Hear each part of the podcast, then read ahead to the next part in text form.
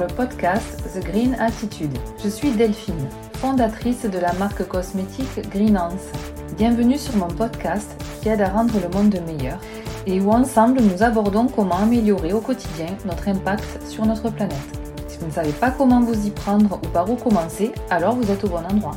Si cela vous plaît et afin de soutenir ce podcast, n'hésitez pas à vous abonner sur votre plateforme d'écoute préférée, à le noter, le commenter, et je vous lirai avec plaisir, et le partager sur le réseau social de votre choix. Bonne écoute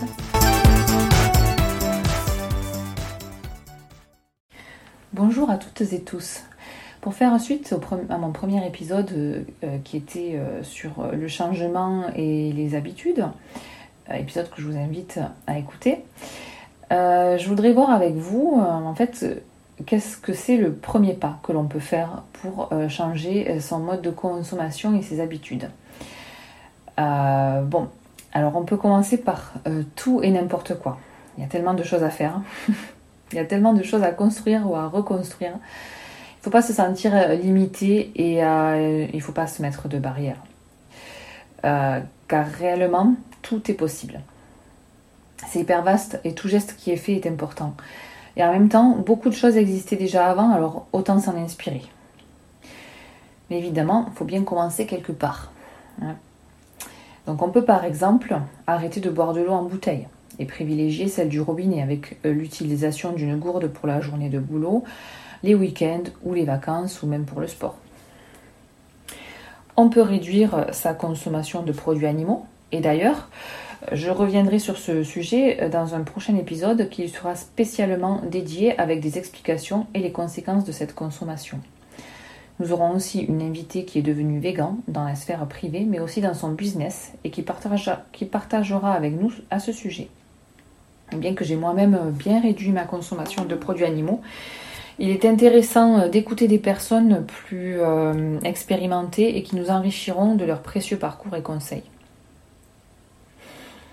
Alors, avant d'aller plus loin sur ce premier pas, et pour avoir une vision claire de l'impact de notre façon de consommer, j'aimerais que nous partions ensemble explorer le fameux sixième continent. Hmm. Vous savez, le continent en plastique, plongeons dans cette merde plastique, sans mauvais jeu de mots évidemment, et allons découvrir ses plus grands mystères. Alors ce qu'on aperçoit de loin, de manière générale, c'est que notre consommation de plastique pollue toute la planète. On ne sait pas exactement combien de temps ça prend à la nature de l'éliminer et si vraiment elle l'élimine. Vu que bon ben, nous nous retrouvons face à un autre phénomène qui est celui des microplastiques. Les, les microplastiques, c'est des particules solides de plastique non solubles dans l'eau ni biodégradables. Et les microplastiques sont les restes de la dégradation des compositions du plastique. Bref, on en retrouve des, plastiques, et microplastiques dans les océans, évidemment les plages, les forêts, même les plus lointaines, les glaces de l'Arctique, enfin partout quoi jusque dans l'eau que l'on boit, nos sols cultivables et notre nourriture. Et oui, il y en a partout. On se pollue nous-mêmes. Euh, pour faire euh, court, à l'échelle mondiale, la consommation de plastique a quadruplé en 30 ans. La production mondiale de plastique a doublé entre 2000 et 2019 pour atteindre 460 millions de tonnes. Les plastiques sont responsables de 3,4% des émissions mondiales de, gaz à effet de serre. Alors là, juste, euh, je, fais une, petite aparté là-dessus. Vous allez me dire, bon, 3,4% des, émissions mondiales de gaz à effet de serre, c'est pas, euh, c'est pas en fait euh, le plastique qui pollue, le, enfin, qui dégrade le plus le climat. Effectivement. Euh, c'est quand même 3%, c'est pas rien. Euh, si on l'enlève, c'est déjà ça de gagner. Mais euh, effectivement, pas, pas, ça n'agit pas directement sur le climat en fait. Mais par contre, vu qu'on en retrouve partout dans la nature, bah, ça agit sur, bah, sur notre santé potentielle, potentiellement. Et même si on n'a pas un gros gros recul sur, sur ça, au niveau des études scientifiques, le fait qu'on en retrouve partout dans notre corps, euh, surtout sous format de microparticules dans notre alimentation, dans les sols, dans l'eau, euh, etc., euh, ça a quand même une conséquence directes ou indirectes sur notre santé. Et, puis ça, ça, a des conséquences aussi sur la faune et la flore de la planète. Et donc par ce biais-là, c'est une pollution et c'est aussi une dégradation de notre environnement. Donc il n'y a pas que le réchauffement climatique qui doit être euh, pris en compte quand on a une démarche comme ça euh, euh, de changement d'habitude. c'est pas pas que pour le climat, c'est pour un ensemble de, de, choses qui touchent à l'environnement, à notre environnement, à notre santé aussi. Et, et le réchauffement climatique en fait partie. Euh, comme le reste. Donc pour revenir euh, juste euh, sur, le plastique, la production mondiale de déchets plastiques a plus que doublé entre 2000 et 2019. donc là, au niveau des déchets, on est à 353 millions de tonnes de déchets. Près des deux tiers proviennent des produits plastiques dont la durée de vie est inférieure à 5 ans. Donc ça correspond à 40% euh, les emballages à 40%, euh, des biens de consommation 12% et des vêtements et textiles 11%. En 2019, il y a 6,1 millions de tonnes de déchets plastiques qui ont été rejetés dans les milieux aquatiques et 1,7 million de tonnes ont été entraînées dans les océans par les cours d'eau. D'après les estimations, 30 millions de tonnes de déchets plastiques se sont désormais accumulés dans les mers et les océans et 109 millions de tonnes dans les d'eau. Waouh Bon, c'est pas rien quand même. Et là, je vous vois venir et vous allez me dire Mais il y a le recyclage Ah, bah oui, le recyclage Alors sachez que sur le sixième continent, le recyclage, c'est un mythe. Et oui, dans le monde, seuls 9% des déchets plastiques sont recyclés. Même dans les pays dits développés, le taux de recyclage du plastique collecté par les ménages est souvent très inférieur à 50%. Alors de plus, le recyclage du plastique n'est pas infini comme le verre. Un objet en plastique ne peut pas être recyclé plus d'une ou deux fois.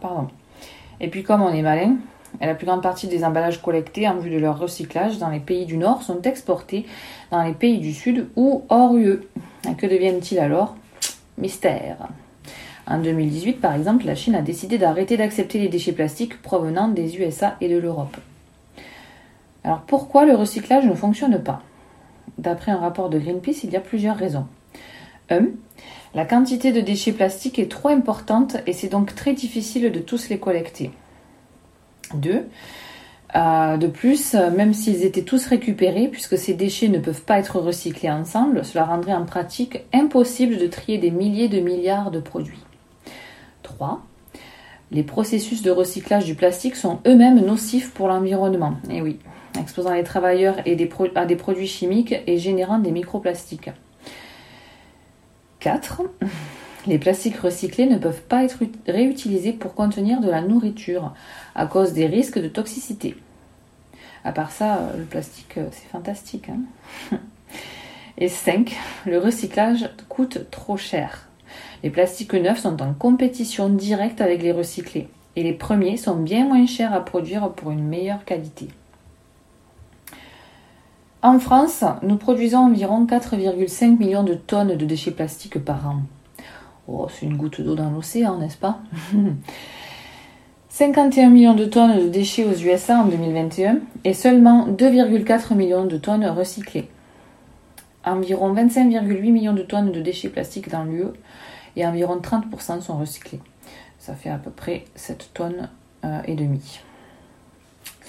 Alors, voilà, ça c'était pour vous, vous positionner dans le contexte des déchets euh, plastiques et pourquoi moi j'ai euh, fait euh, le premier pas justement par rapport aux déchets des emballages et des plastiques.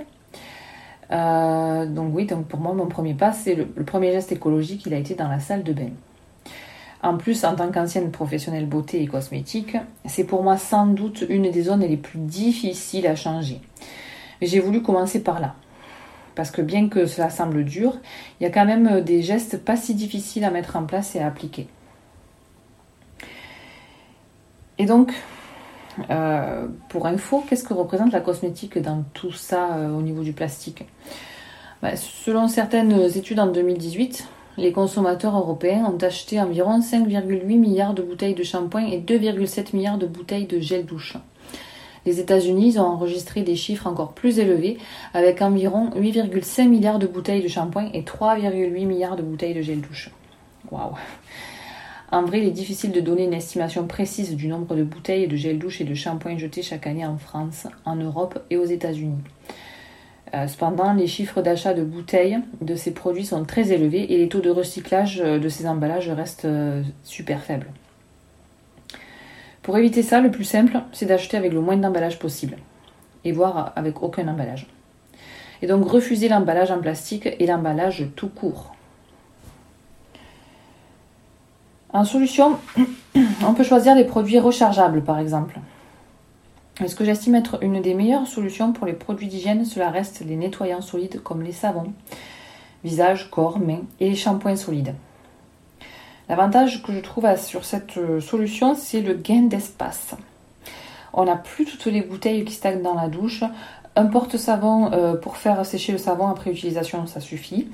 Et il peut même être un objet de déco euh, dans la salle de bain. Donc ça épure complètement la pièce et ça l'embellit. Ça dure aussi plus longtemps et si on choisit un procédé de fabrication sain avec des ingrédients de qualité, c'est encore mieux pour la peau que le gel douche. Dans un, prochain épisode, si ça vous intéresse, on pourra voir ensemble quel procédé de fabrication j'ai choisi et pourquoi euh, pour ma marque de cosmétiques, euh, les ingrédients que j'ai choisis et pourquoi j'ai fait ces choix. Et pour clore cet épisode aujourd'hui, j'ai envie de vous dire que chacun est libre de commencer où il veut pour son premier pas vers son changement de consommation. Parce qu'il faut bien commencer quelque part en partageant avec vous quel a été mon premier pas, je me dis que ça peut vous aider euh, dans le processus et pourquoi pas vous inspirer. Je le souhaite en tout cas. Alors, quel premier pas allez-vous choisir? J'ai hâte de vous lire et je vous remercie pour votre écoute. À bientôt.